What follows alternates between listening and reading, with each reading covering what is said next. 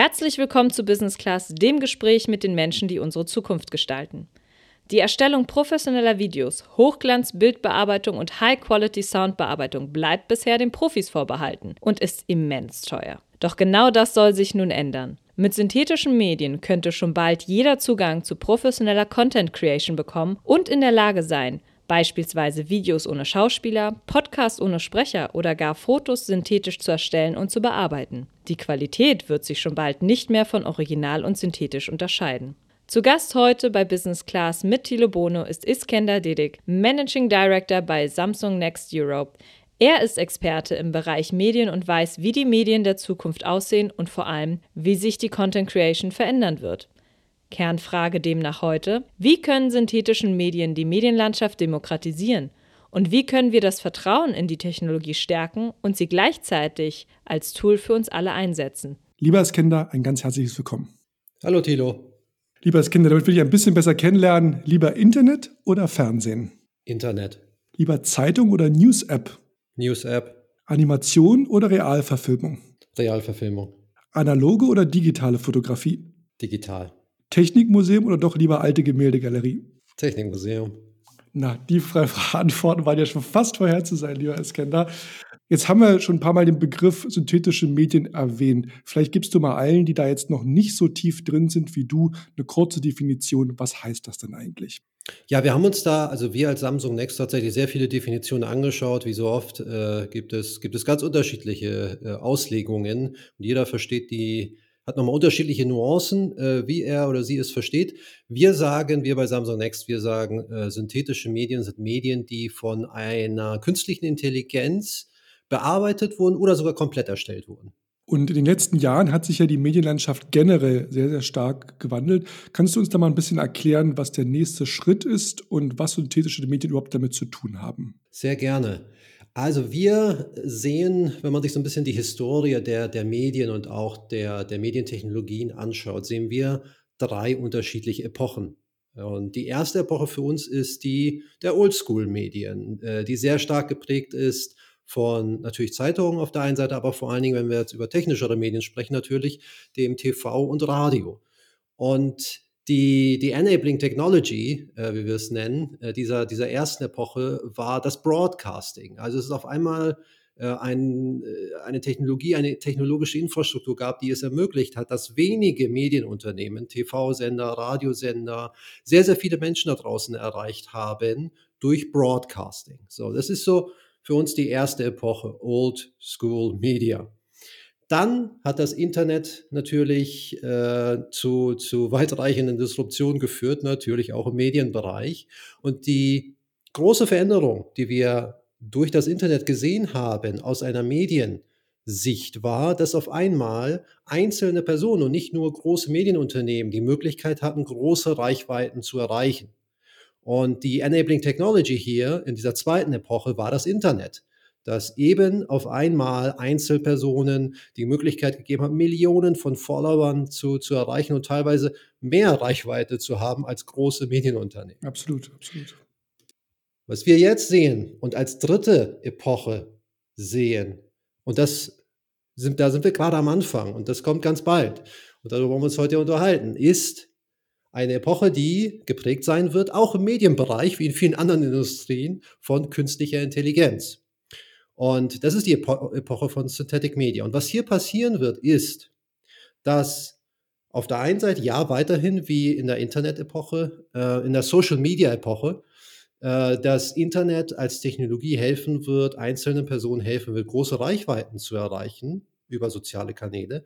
Aber dass künstliche Intelligenz nun on top diesen einzelnen Personen auf einmal auch ermöglichen wird, Content zu erstellen auf einem Niveau, für das man vorher oder heute noch normalerweise sehr, sehr viel Geld in die Hand nehmen muss. Auf einem Niveau, das oft nur großen Medienunternehmen zugänglich ist, eben weil es sehr, sehr kostenintensiv ist. Wir stehen am Anfang genau dieser dritten Epoche. Und wie macht die sich denn heute schon bemerkbar? Also, dass Technologie in Medienhäusern eingesetzt wird, zum Beispiel um die beste Headline zu finden, um Textekorrektur zu lesen, um sie auch in andere Sprachen übersetzen. Das ist ja schon fast ein alter Schuh. Wo siehst du heute schon die ersten Ansätze und sagst, das geht jetzt los, deswegen setzen wir genau heute da an, jetzt äh, beginnt sozusagen diese dritte Revolution. Na, du, hast, du hast vollkommen recht. Also das, was wir aktuell im Medienumfeld an, an KI-Technologie sehen. Das dreht sich vor allen Dingen um Analytics, darum, äh, ja genau, die, was ist die beste Headline, was ist aber auch schon das, das, das beste äh, Foto, das beste Bild.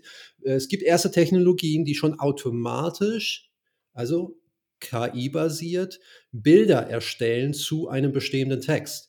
Ja, also das heißt, der Schreiber, der, der Editor schreibt einen, der Journalist schreibt einen Text in seinem Tool und äh, das, der, der, der, der KI-Algorithmus erkennt, um was es in dem Text geht und erstellt auf Basis dessen ein automatisch generiertes synthetisches Bild. Also nicht sozusagen anhand von den Hashtags aus der Datenbank einfach sozusagen Stockfoto, sondern wirklich genau. ein eigenes dazu passendes. Genau so ist es.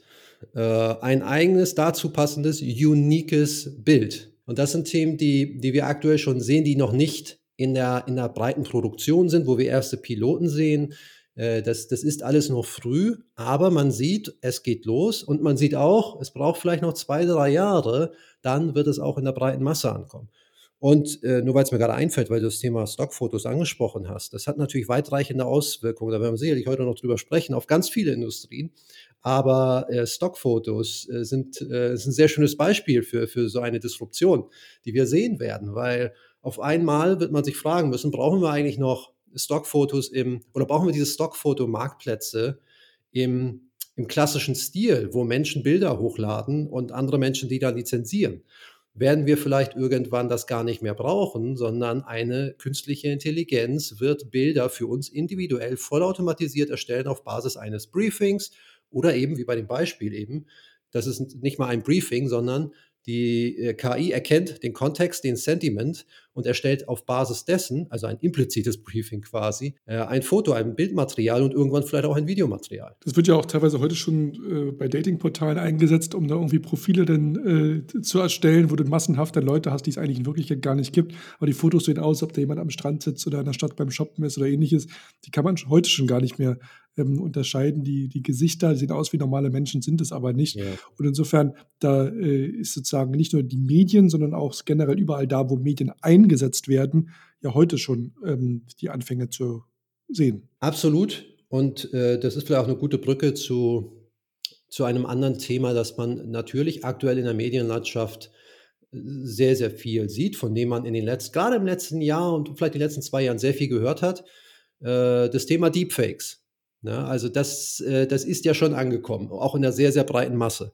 Und äh, wir sehen auch Videos von, von Menschen wie, wie Obama, der total echt aussieht, während er spricht, in seiner eigenen Stimme spricht, aber eigentlich Dinge sagt, die er nie gesagt hat. Gerade so in diesem politischen, äh, in, in den politischen Zusammenhängen, die wir da die letzten ein, zwei Jahre gesehen haben, ähm, haben Deepfakes äh, die Masse erreicht und wir kommen natürlich nicht drum herum und werden wir sicherlich heute im weiteren Verlauf auch noch diese Seite der, der Medaille zu betrachten.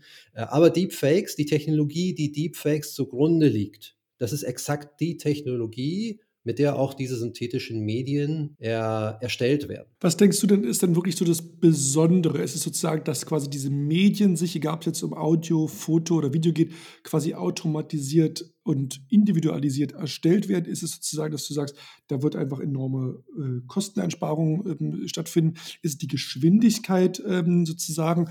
Ist es alles, kommt da alles zusammen? Oder warum ist es so ein Thema, wo ihr auch sozusagen da jetzt, du als Mediatech und Medientech-Experte, da ist gerade so ein großes Excitement auch verspürt? Ja, alles, was du sagst, ist richtig, aber das, was, was mich und uns am meisten excited, äh, sorry für das Englisch, ähm, was, was wir am spannendsten tatsächlich finden, ist der, der Gedanke, dass synthetische Medien und die Technologien, die dem zugrunde liegen, kreative Content-Kreation demokratisieren wird. Das heißt, heute machen wir mal ein Beispiel. Du bist ein Storyteller. Du, sagen wir, du hast eine Idee zu einem tollen Kurzfilm. Und du bist richtig talentiert und äh, könntest einen ganz tollen Kurzfilm umsetzen. Was brauchst du heute, um das umzusetzen? Du brauchst relativ viel. Es kostet relativ viel, äh, so einen Kurzfilm umzusetzen. Ähm, du brauchst menschliche Schauspieler, du brauchst äh, ein Set und so weiter und so fort. Synthetische Medien und Tools, die es geben wird, in Zukunft werden dir ermöglichen, an deinem Schreibtisch diesen Kurzfilm zu produzieren, wenn du auch ein bisschen talentiert bist natürlich für solche Tools, indem du dann sagst, okay, hier äh, ist ein Template, äh, ich habe jetzt hier so mein, mein Dashboard vor mir, stellen wir uns das vor wie das Photoshop der Zukunft. Mhm. Und das ist tatsächlich so, wie es sein wird. Ich gehe dann rein und sage, ich will, äh, ich will jetzt eine Schauspielerin mir zusammen konfigurieren. Dann hast du da ein Template von unterschiedlichen Schauspielerinnen und so wie, so wie man das schon von Avataren in Spielen und so weiter kennt. Ist ein dicker, dünner, blond, schwarzhaarig, genau. groß, klein, was auch immer. Und so ist es. Und dann aber auch die Stimme. Dann setzt du die Stimme zusammen, wählst du aus verschiedenen Templates aus.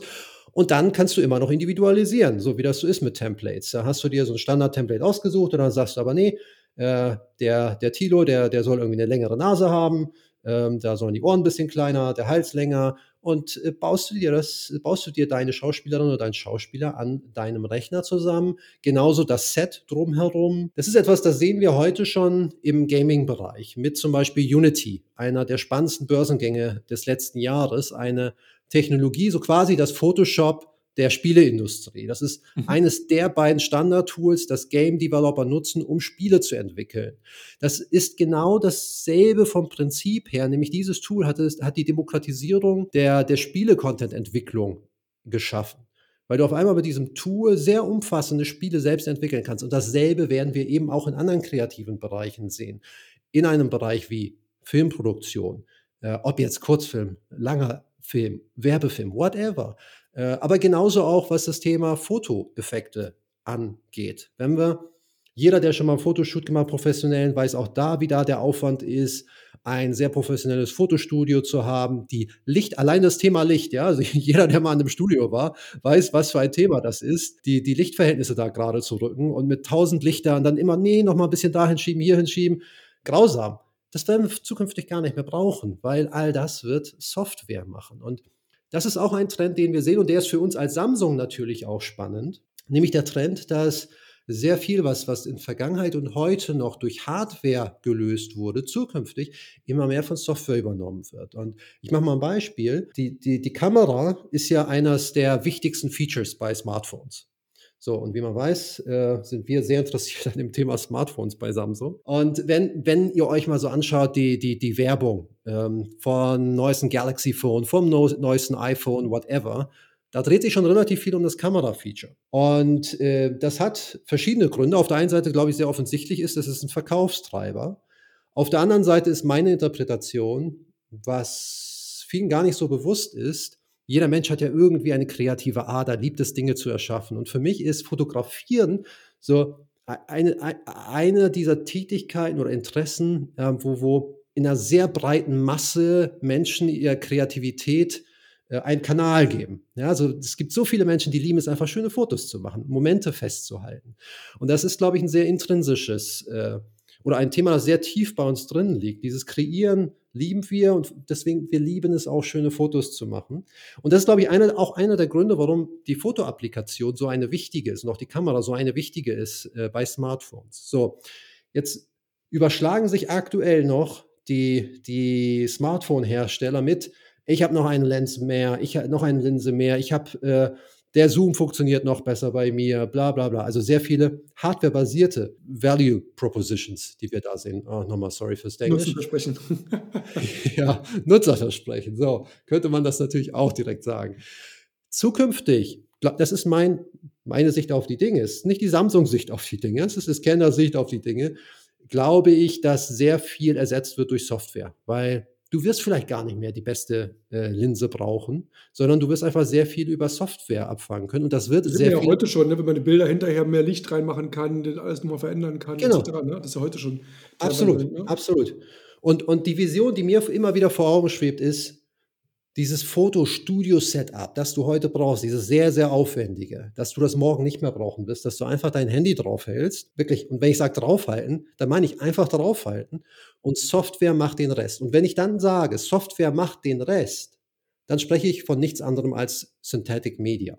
Weil das heißt eben ja, die Lichtverhältnisse im Nachhinein durch AI gerade bestimmte Unschärfen entfernen, Bilder schärfer machen, Videos schärfer machen, bestimmte Ausschnitte im Video betonen, etc. etc. Das ist am Ende nichts anderes als Synthetic Media. Hängt denn die Entwicklung da auch sehr stark von der Entwicklung der Geschwindigkeit der Rechner ab? Weil ich kann mir vorstellen, du machst jetzt schon mehrere Beispiele im Bereich Film. Ja, das sind ja eine der rechenintensivsten Aus Aufwendungen. Müssen wir da warten, bis bei uns allen zu Hause ein Quantumcomputer steht? Oder meinst du, das wird äh, schneller gehen? Oder was sind da die Bottlenecks aktuell noch? Das ist definitiv äh, ein Thema, eine Bottleneck. Wir müssen nicht warten, äh, auf, äh, bis wir alle einen Quantumcomputer zu Hause haben. Da würden wir das meiste auch gar nicht mehr äh, miterleben. Äh, nee, das ist definitiv ein Bottleneck, aber auch da, äh, da ist der technologische Fortschritt, äh, äh sehen wir sehr, sehr großen technologischen Fortschritt, äh, wie inzwischen, was man inzwischen alles in der, in der Cloud äh, verarbeiten kann. Denn du musst auch, auch wenn wir jetzt über Handys zum Beispiel sprechen, du musst ja all diese all diese Berechnungen, die da notwendig sind, nicht zwingend am, am Endgerät oder auch am Laptop oder am Handy stattfinden lassen, sondern du kannst sie an der Cloud stattfinden lassen. Und das sind übrigens auch so Themen, die wir uns bei Samsung äh, sehr, sehr gerne anschauen. Äh, nämlich, wie, wie kann so ein Zusammenspiel zwischen, äh, zwischen Endgerät und, und Cloud sein? Wie kann man diese Rechen, äh, diese Rechenanforderungen, die, die da entstehen, aufsplitten zwischen einem Zentralrechner einer Cloud, der eben nicht bei dir zu Hause oder stehen muss oder nicht in deiner Hand ist, und dann dem Zusammenspiel dessen mit deinem Endgerät, das du gerade in der Hand hast. Also das ist so auch eine der Focus Areas bei uns bei Samsung Next, nämlich Edge Computing. Da geht es um genau das. Wer glaubst du sind denn die wirklichen Profiteure? Sind es die Medienhäuser? Sind es die Privatpersonen, die jetzt einfach immer schneller, immer besseren Content erstellen wollen und sich zu Influencern entwickeln? Sind es sozusagen ganz neue Startups und Gründer? Weil, wie du schon sagtest, vielleicht alte Industrien, wenn ich heute ein, keine Ahnung, Getty Image oder wie sie alle heißen bin, äh, dann muss ich mich warm anziehen. Also wer sind denn die wirklichen Profiteure sozusagen von diesen Entwicklungen? Ja, da gibt es mehrere. Wie so oft, auf der einen Seite Profiteure, auf der anderen Seite auch, auch Parteien, die tatsächlich schauen müssen, dass sie nicht wegdisrupted werden vom Markt. Und wenn wir von den Profiteuren sprechen, sehe ich zwei, so sehe ich so zwei, äh, zwei Körbe. Ich wollte jetzt eben Buckets sagen, gerade noch geschafft. zwei Körbe. Äh, auf der einen Seite definitiv Einzelpersonen oder, lass, oder sag äh, Consumers, Prosumers, also vielleicht auch ähm, zum Beispiel Experten, Freelancer, Coaches, Menschen, die für was stehen, Consultants, ähm, die auf einmal tatsächlich die Möglichkeit haben werden, äh, großartigen Content zu erstellen mit der Hilfe von Software, für den sie vorher sehr, sehr große Budgets gebraucht hätten. So, das ist der naheliegendste Profiteur von, von dieser Entwicklung. Wie so oft, wenn solche Technologien in die Breite rein äh, reinkommen äh, und nicht mehr nur, nur wenigen zugänglich sind, sind das dann am Ende auch hier die Einzelpersonen, die davon profitieren werden. Ganz, ganz klar. Das ist das erste Bucket. Und deswegen spreche ich ja auch so gerne von, von Demokratisierung, von kreativer Content-Erstellung, weil es eben auf einmal jedem möglich sein. Das ist ganz klar die, die Zielgruppe, die am meisten profitieren wird. Dann diejenigen Medienhäuser, die sich früh auf diese Entwicklung einstellen, können davon profitieren, weil, du hast das, glaube ich, vorhin kurz gesagt, das ist natürlich auch ein riesen Kosteneinsparungsthema. Wenn du dir heute anschaust, was du für einen Filmdreh, für, für ein, nochmal, egal, ob es jetzt ein, ähm, ein, ein äh, Fernsehfilm ist, wirklich ein Langzeitformat, äh, Langzeit sage ich, ein längeres Format, ein eineinhalbstündiger Spielfilm ist oder ein Werbefilm ist ein kurzer, der Aufwand, den man heute betreiben muss, ist ja immens. Und äh, da wirst du unglaublich viel unglaublich viel einsparen können in Zukunft. Und vielleicht mal nur ein so ein Beispiel, was, glaube ich, sehr plakativ ist, was aber genauso für Einzelpersonen gilt. Jeder kennt es, der schon mal vor der Kamera stand und äh, ein Video produziert hat, für was auch immer. Äh, ich selbst kenne das zum Beispiel, vielleicht können wir es mal als Beispiel nehmen, habe also ein Hobby, das ist so anderen Menschen beibringen, wie sie gut präsentieren können. Und da habe ich, ein, hab ich äh, mehrere Tage stand ich da quasi im Studio und habe einen Online-Kurs gedreht. So, und auch da, wie, wie, gesagt, wir kennen, jeder, der da schon mal vor der Kamera stand, kennt das, wie, wie viel Arbeit das ist, wie aufwendig das ist. Und dann ach, bist du, hast du da ein aufwendiges, aufwendiges Set hergestellt und irgendwie nach fünf, sechs Tagen hast du dann zu Ende gedreht, Set wird abgebaut, Kamerateam und alle reisen ab und so weiter. Dann geht es in die Post-Production und dann guckst du dir so das Material an und denkst, hm, hätte, ja, hätte ich mal ein bisschen anders gesagt lieber oder äh, manchmal dauert Post-Production ja auch, auch das kennen viele, äh, ein bisschen länger. Und auf einmal ist das, was du gesagt hast, nicht mehr aktuell. Nicht mehr mhm. Stimmt nicht mehr. So, was machst du denn dann? So, dann äh, hast du die Möglichkeit, nochmal das gesamte Set-Setup nochmal herzustellen. Kamerateam in meinem Fall aus Hamburg kommen lassen, äh, nochmal den gleichen Raum in der, in der Factory in, in Berlin nochmal herstellen und so weiter und so fort. Riesenaufwand. Und vielleicht willst du ja eigentlich nur ein, zwei Sachen neu sagen, aber du hast diesen gesamten Overhead. So. Und was du aber morgen machen oder sehr bald machen kannst, ist, äh, du änderst das einfach in einer Software. Du änderst nämlich, was du gesagt hast in einer Software auf Basis eines Texteditors. Und das klingt vielleicht äh, für viele an der Stelle schon sehr futuristisch. Das geht jetzt schon für, für Audio-Content. Äh, es gibt zum Beispiel dieses, ähm, ein, ein sehr spannendes Startup aus den Staaten, das sich Descript nennt. Da ist äh, Andreessen Horowitz, einer der bekanntesten VCs weltweit, eingestiegen. Und was man mit Descript machen kann, ist, du kannst damit End-to-End Podcasts produzieren und kannst im Nachgang wenn dir irgendetwas, das, das du oder dein Gast gesagt hat, mhm. nicht gefällt, kannst du das über einen Texteditor ändern. Wahnsinn, ne? Sie imitiert dann quasi die Stimme. Genau, eins zu eins mit deiner Stimme. Oder andere Use Cases, äh, also wenn wir jetzt über Kosteneinsparungen denken, äh, gibt ein anderes Startup aus London, das sehr, sehr spannend ist, Synthesia heißen die. Die äh, machen äh, folgendes: äh, Die machen synthetische Videos mit, mit Menschen. Und vielleicht hat das der eine oder andere nämlich auf sozialen Medien verfolgt mal gesehen. Äh, ich habe da nämlich ein, zwei Videos mal gepostet die letzten Monate von mir, also meinem Avatar, wo ich eine Präsentation gehalten habe. Und dieser Avatar, da haben tatsächlich viele gedacht, die das gesehen haben, dass ich das war, der da vor, vor der Kamera stand. Einer hat sogar mir geschrieben, hat gesagt, du bist Kenner, ich wusste gar nicht, dass dein Englisch so gut ist. und ähm, am Ende war das war nicht ich. Was, was wir gemacht haben, ist, ich habe ich hab ein Template aufgenommen, einmal, um die Software zu trainieren. Du musst der Software einmal beibringen, wie du aussiehst, wie du sprichst. Ich habe so 15 oder 20 Minuten habe ich ein Skript, das die mir gegeben haben, habe ich vor der Kamera vorgelesen. Und was ich jetzt machen kann, ist, ich kann in einen Texteditor reingehen, einen beliebigen Text dort einfügen und dann erstellt diese Software ein Avatar von mir, der Avatar hört sich für viele ja so animiert an. Nee, der, der sieht so aus wie ich und der spricht diesen Text und präsentiert ihn dann. Ist ja die Sprache da mittlerweile schon so weit? Also ich meine, ich hätte äh, mir auch mal angeguckt, dieses Polly gibt es ja von, von Amazon etc. Und man, wenn sich auch Siri anhört und wie sie alle heißen, das ist ja schon alles noch sehr synthetisch. Ne? Also merkt man, das ist kein Mensch. Ne? Das ja, das, also vor allen Dingen, wenn du ein bisschen längere Texte hörst, sehe ich das genauso. Äh, da sind wir noch nicht äh, bei, bei perfekt angekommen, aber ich glaube, dass wir in zwei Jahren da sein werden. Also es ist nicht mehr lange. Und wenn du dir da mal anschaust, zum Beispiel Startups wie Sonantic aus London, die arbeiten an synthetischen Stimmen mit Emotion. Also das, wenn du dir das anhörst, das, das kannst du nicht mehr unterscheiden von einem, von einem normalen Menschen. Das ist, ist nämlich auch die Frage, als wir über Verlierer sprachen. Ich hatte gerade in einem Clubhouse-Talk die Synchronstimme von dem Denver aus Haus, Haus des Geldes, weißt du, du das kennst von Netflix oder so eine Serie. Ja, kenne ich. Ja, ja. Und nee. mit denen hatte ich dort ein Interview, der hatte so ganz spezielle Lache auch und so weiter, ja. Und äh, der Martin Kautz, ein anderer Synchronsprecher, der auch hier Batman und alle möglichen Sachen macht. Und wir sprachen, und da habe ich genau in Vorbereitung auf unseren Talk nämlich gesagt, Leute, äh, so und so, wir werden dann demnächst drüber reden, äh, seht ihr eure Jobs in Gefahr? Und dann sagten die, ja, also das für Film und Fernsehen äh, wird das nicht der sein, weil ja die Emotionalität, die wir da reinbringen, das kann ja kein Computer. Wenn ihr mir das Wetternachrichten vorliest, okay, oder Nachrichten oder jetzt ein Podcast, fein. Aber wenn wir da sozusagen hier eine Netflix-Serie synchronisieren, also das glauben wir nicht, unsere Jobs sind sicher. Dem widersprichst du ja ganz klar anscheinend. Es gibt jetzt schon, wie gesagt, wie, wie dieses Beispiel von Sonantic, erste Lösung, die Emotionen in die Stimme reinbringen. Und das klingt schon verdammt gut, muss man sagen. Ist, auch das ist noch nicht perfekt für alle Use Cases. Da muss noch, da bin ich mir relativ sicher bei so vielen Case Study Videos, die du siehst, bin ich mir ganz, ganz sicher, dass da immer noch ein Mensch dran war, der hier und da Dinge manuell geändert hat. Also mit Hilfe einer AI ja, aber noch nicht vollautomatisiert. Aber auch da kommen wir in, in zwei Jahren, äh, sage ich hin. Und du hast einen sehr, sehr schönen Beispiel, äh, sehr schönen Bereich äh, angesprochen, der, der sehr interessant ist. So dieses gesamte Thema Künstler, wer wird davon profitieren, wer kann davon kannibalisiert werden. Ich glaube, das wird auch da wieder, gibt es zwei Seiten der Medaille. Also, es, es gibt definitiv ein paar Bereiche, wo ich glaube, braucht man nicht schönreden, wo es für bestimmte Berufsgruppen schwer wird.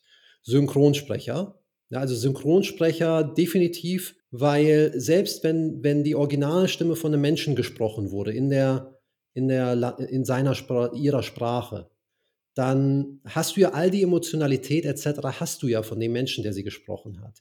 Es ist für eine Maschine leichter, wenn diese Emotionalität schon von einem Menschen einmal in der Originalsprache umgesetzt, gesprochen wurde, diese Emotionalität in andere Sprachen automatisch umzusetzen. Also Synchronsprecher für die Lokalisierung von Content, da würde ich mir Gedanken machen tatsächlich. Und das sehen wir, da sehen wir auch schon Beispiele. Also dieses Startup, das ich eben aus London angesprochen habe, die so Videoavatare machen, die ich auch genutzt habe, Synthesia aus London, die haben so eine Case Study rausgebracht, die sie sehr bekannt gemacht hat vor ein paar Jahren, wo sie einen Werbefilm mit David Beckham aufgenommen haben, wo, äh, in dem David Beckham aufmerksam macht auf, ich glaube, Malaria oder irgendeine andere Krankheit. Und ähm, das hat er in, also er war da vor der Kamera, hat das auf Englisch gemacht und äh, die Software hat das dann übersetzt, dieses Video und, und ähm, den Text übersetzt in, ich glaube, 20 verschiedene Sprachen der Welt. Und woran man vielleicht nicht denkt, jetzt, wenn man das noch nie gesehen hat, aber wenn ich sage übersetzt, dann heißt das nicht nur, der Text ist übersetzt, sondern die gesamte Mimik wird im Video angepasst, so als würde David Beckham in dem Fall die Sprache wirklich selbst sprechen, ja. So, und äh, das sind Berufsgruppen, ja, da muss man sich Gedanken machen. Äh, ich glaube auch so diese gesamte Modelindustrie muss sich Gedanken machen. Das haben viele gar nicht auf dem Schirm. Ja, aber du wirst für Werbevideos, wirst du eigentlich in ein paar Jahren keine Models mehr brauchen. Kannst du alles nachbauen nach den Schönheitsidealen, die deiner Marke repräsentieren. Wenn du sagst, Absolut. So, mein Schönheitsideal ist irgendwo, was auch immer. Ja. Und noch mehr als das, ja, ja, und Du wirst sogar die Models lokalisieren können, vollautomatisch. Je nachdem, wo du auslieferst. Äh, äh, kannst du lokalisieren. Hauttöne anpasse oder was auch immer. Hauttöne, Größe auf die lokalen Gegebenheiten da, wo du es ausspielst. Und ähm, auf der anderen Seite, glaube ich, ergeben sich sehr viele Chancen auch für Künstler, die eine, eine starke Personal Brand haben, weil die Möglichkeiten, die sich eröffnen, sind auf einmal, dass du ganz anders skalieren kannst. Ja, wo du heute vielleicht, äh, du bist ja total eingeschränkt als, als Personal Brand, als Musiker. Und Sprache zum Beispiel. Sprache ist absolut. Sprache ist das eine, das andere ist einfach die physische,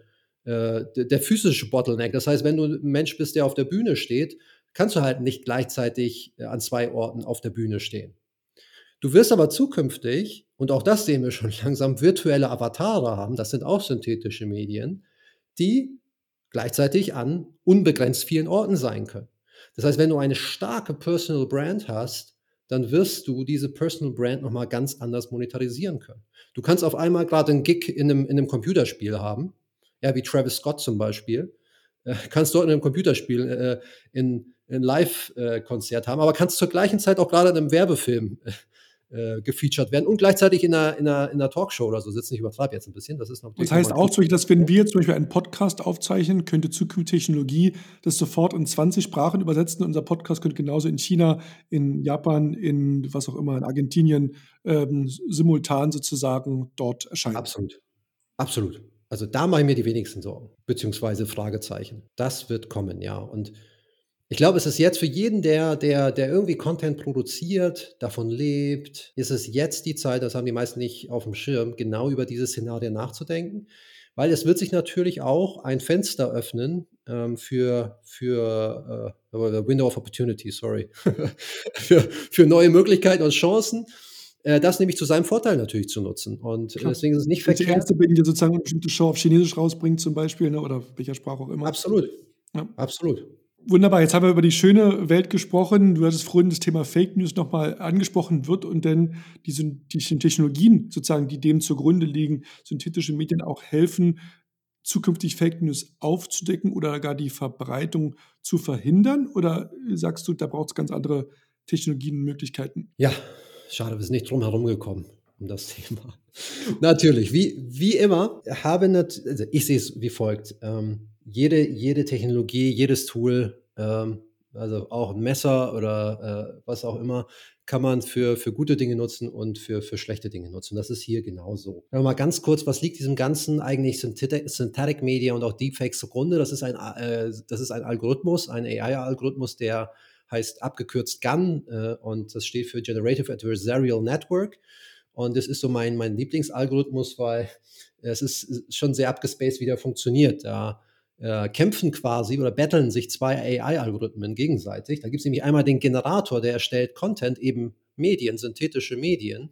Und der Diskriminator, das ist der, der Gegenpart, der versucht herauszufinden, ob das, ob das echter Content ist oder, äh, oder nicht, oder ob der synthetisch generiert wurde. Und dadurch, durch diesen Battle, wird der, der Generator immer besser. So. Ähm, das ist so, wie, wie diese Guns funktionieren. Und die kann man eben für, für gute Dinge nutzen und äh, auch für nicht so gute Dinge. Und ja, wir haben das Thema, Thema Deepfakes. Das ist definitiv ein großes, das muss diskutiert werden. Da müssen Lösungsansätze diskutiert werden. Es gibt aktuell auf der Welt sehr viele unterschiedliche Teams, die sich dem Thema widmen und schauen, wie können wir Deepfakes bekämpfen. Da gibt es sehr unterschiedliche Ansätze. Man muss ganz klar sagen, da hat noch niemand den heiligen Gral gefunden. Da gibt es noch keine Lösung, das, das wird es. Es gibt verschiedene Ansätze.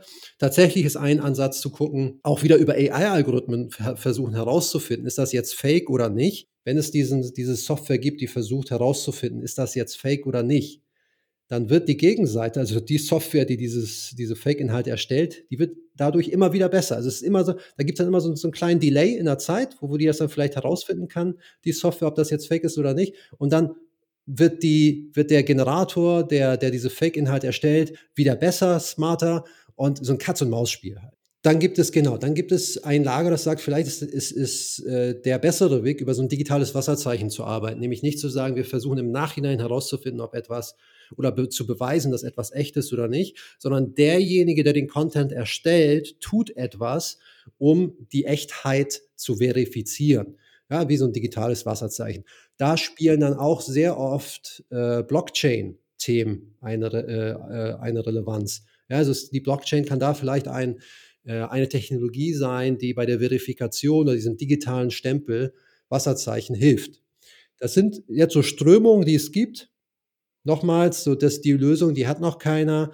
Die wird es hoffentlich in irgendeiner Form technisch geben, aber ich glaube, was mindestens genauso wichtig ist, tatsächlich nicht nur die technische Lösung zu betrachten, nämlich auch die ethische und dass, dass wir anfangen, ähm, darüber zu diskutieren, wie man ethische Guidelines aufstellen kann, um gerade auch die Anbieter dieser Technologien, ja, dass die zusammenkommen und sagen, guck mal, das ist unser Branchenstandard, das sind unsere Guidelines, wir versuchen auf XYZ zu achten, das vorauszusetzen äh, von, von unseren Nutzern, um eben Deepfakes zu vermeiden. Das wird uns auf jeden Fall einen großen Sprung nach vorne bringen. Wird es alle Probleme lösen? Nein, wir müssen dran arbeiten. Aber es ist ein Ansatz, der sozusagen vielversprechend ist. Wir können das mal positiv zumindest diesen Themenkomplex mal abschließen.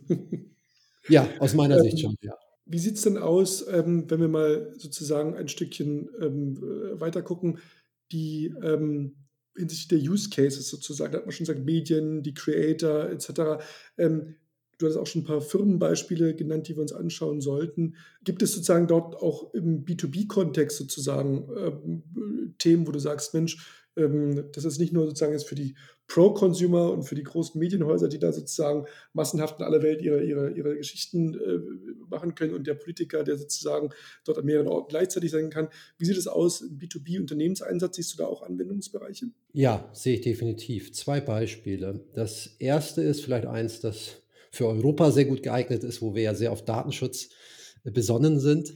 Es gibt ja sehr, sehr viele CCTVs, also Kameras, die, nur als ein Beispiel, ne, sehr viele Kameras, die Menschen aufnehmen. Lass es sein in der Firma aus Sicherheitsgründen, lass es sein in einem Retail-Store, auch wieder aus Sicherheitsgründen, äh, oder teilweise nicht nur aus Sicherheitsgründen. Im Retail kennen wir auch viele Analytics-Solutions, die einfach gucken, wie bewegen sich Menschen, in welches Regal greifen sie am meisten, wie kann man das alles optimieren. Das heißt, es gibt sehr viele Kameras da draußen und zunehmend mehr Kameras, die Menschen aufnehmen. Und da ist natürlich die Frage, was ist mit den Persönlichkeitsrechten? Und auch da gibt es ja Auflagen, ähm, die, die, die dich definitiv darin einschränken und auch zunehmend einschränken werden, wie du dieses Videomaterial bei dir auf Servern speichern kannst überhaupt. Da kann Synthetic Media helfen und es gibt schon erste Startups, die, die in dem Bereich unterwegs sind, die die Menschen, die auf diesen Videos zu sehen sind, anonymisieren. Und das klingt vielleicht ein bisschen abgespaced, was ich gleich sagen werde, aber das äh, ist tatsächlich so und das geht auch schon. Nämlich, sagen wir, man sieht dich, Tilo, auf, auf einem dieser Videos und es gibt Software, die anonymisiert dich, aber für das menschliche Auge. Also du schickst die Software einmal durch, äh, du schickst das Video einmal durch die Software, danach guckst du dir das an und das menschliche Auge sieht, das ist immer noch Tilo, also gar keine Frage. Aber die Software hat kleine Merkmale an deinem Gesicht, kleine Merkmale so verändert, dass du nicht mehr wiedererkannt werden kannst von Face Detection Software.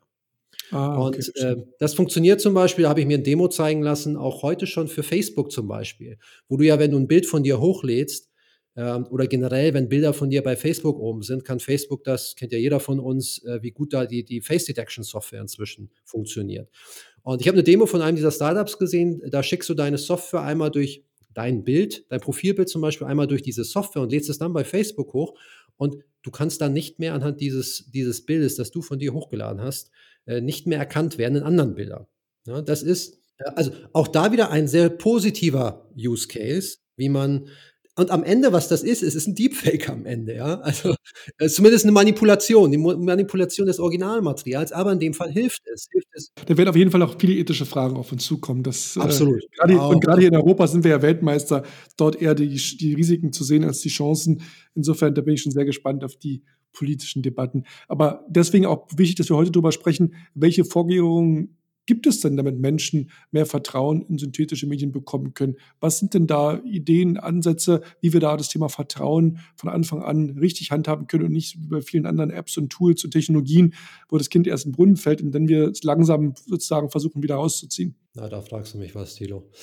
Also ich glaube, ich glaube, ein paar Ansätze habe ich schon, habe ich eben schon erwähnt. Also es ist erstmal in die Diskussion reinzugehen. Äh, klingt so ein bisschen fluffy nach Blabla, aber tatsächlich viele wissen ja noch, es ist ja noch gar nicht im Bewusstsein der meisten Menschen, was da kommen wird. Und du gründest denn den Europäischen Bundesverband, sagt man, Verband für synthetische Medienaufklärung es gibt, es gibt, es gibt, die europäischen gibt es noch nicht, aber es gibt tatsächlich so, äh, so eine Vereinigung äh, auf internationaler Ebene. Ähm, aber das braucht es. Es braucht jetzt Initiativen, Menschen, die darüber nachdenken, äh, was kann passieren, wie verhindern wir das? und zwar eben jetzt und nicht erst in zwei, drei Jahren, wenn wir, wenn Schaden angerichtet wurde. Und ähm, da müssen Menschen drüber sprechen, die müssen zusammenkommen. Und ich glaube tatsächlich, dass es wichtig ist, Menschen aufzuzeigen, also erstmal zu erklären, wie funktioniert das eigentlich, dass sie so ein bisschen die Berührungsängste verlieren, weil wenn man so einen Avatar das erste Mal sieht, der dann auf einmal äh, vollautomatisiert Texte spricht, die der Mensch eigentlich nie gesprochen hat, das ist ja schon spooky, ja. Ähm, und ich glaube, je mehr man aufklärt, je mehr man auch erklärt, wie funktioniert das eigentlich, also klassisches Aufklärungsthema, desto, desto weniger Berührungsängste werden Menschen haben. Und für mich immer ganz wichtig im Storytelling ist wirklich zu zeigen, dass die, die, die vielen, vielen, vielen Chancen, ähm, und wir haben heute nur ein paar angerissen, ja, da gibt es noch viel, viel mehr, bis hin zu, wie kann das helfen, äh, bestimmte Minderheit, bestimmten Minderheiten helfen, die diskriminiert werden. Äh, da gibt es also sehr viele positive Seiten, die wir, glaube ich, aber auch erzählen müssen. Äh, das Thema darf nicht geprägt sein von Deepfakes. Und da müssen wir ansetzen. Und die, die, die äh, allumfassende Antwort auf deine Frage, die habe ich leider noch nicht. Ich glaube, die haben noch, hat noch keiner so richtig. Aber wir müssen, wir müssen irgendwo anfangen. Wir müssen positive Beispiele zeigen. Wir müssen auch da wieder, es ist, geht alles um Storytelling. Wir müssen positive Beispiele zeigen, die Menschen mehr Lust geben, weil ich finde immer Angst Angst ist mal ein ganz schlechter Treiber. Wir müssen eine, die, die Chancen nach vorne stellen, aber gleichzeitig nicht vergessen, über die Risiken zu sprechen. Ja, das möchte ich damit nicht sagen. Also nicht ignoriere die Risiken, die sind da, die müssen wir adressieren. Weil diese Themen ja nun wirklich so unglaublich viel Rechenpower, Ingenieurskunst äh, braucht, was jetzt nicht so ein Zwei-Mann-Startup, sag ich mal, in Berlin äh, jetzt lösen kann. Glaubst du, dass es ein Thema ist, wo wir eben wieder bei den üblichen Verdächtigen, den Googles, Apples, äh, Facebooks, Samsungs dieser Welt sozusagen, sehen die das Thema angehen oder eben Adobe, wenn wir jetzt von Software sprechen, oder sagst du, das ist schon auch ein Feld, ähm, wo ein Startup eine Chance hat, sich da zu widmen? Ein paar Startups hattest du heute ja auch schon genannt, die sich speziell diesen Themen widmen.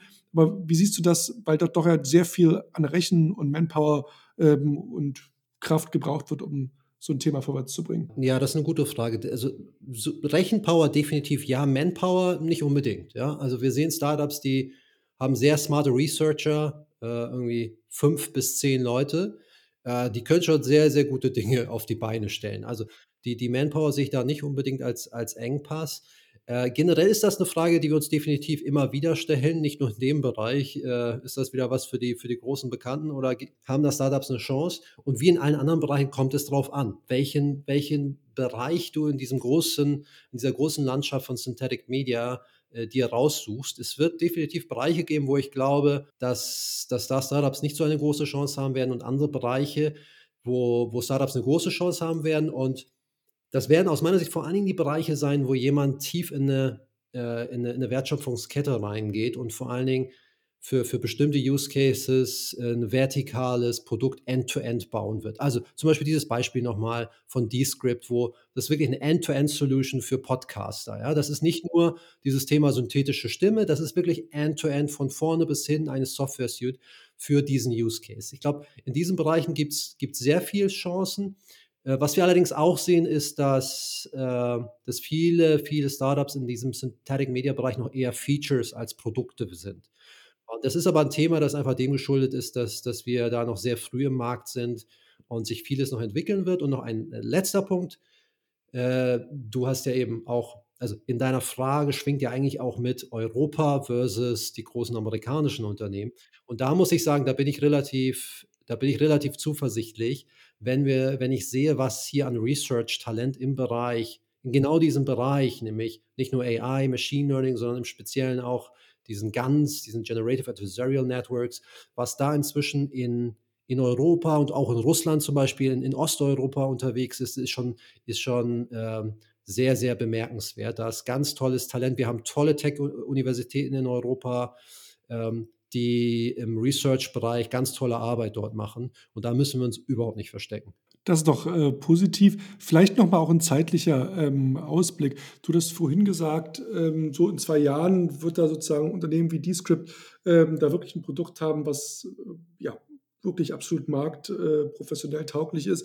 Ähm, ist zwei Jahre so ein Horizont? Sagst du eigentlich, bis das alles so auch mit Video und Foto ähm, äh, so alles so marktreif ist, das wird eher noch fünf Jahre oder sind zwei Jahre schon so ein Horizont, wo du sagst, ähm, wenn wir uns zwei Jahre um die Zeit wieder treffen, sind wir in einer ganz anderen Synthetik-Media-Welt?